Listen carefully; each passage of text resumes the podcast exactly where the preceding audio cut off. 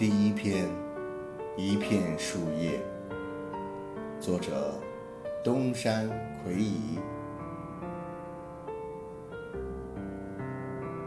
无论如何，偶遇美景只会有一次，因为自然是活生生的，它在不断变化，而且眼望着风景的我们也在天天变化着。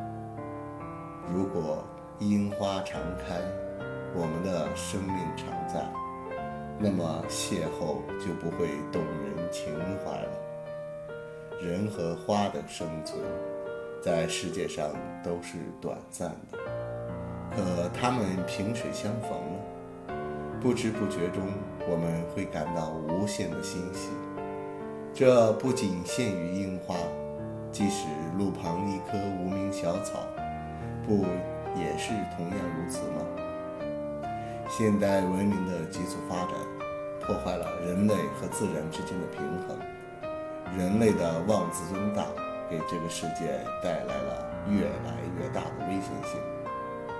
世界有必要恢复和谐的感觉，自然和我们都连接在一条根上，应当珍视澄清的自然和素朴的人类。要制止人类着魔一般的贸然的行为，人应当谦虚地看待自然和风景，体会自然给我们的启示。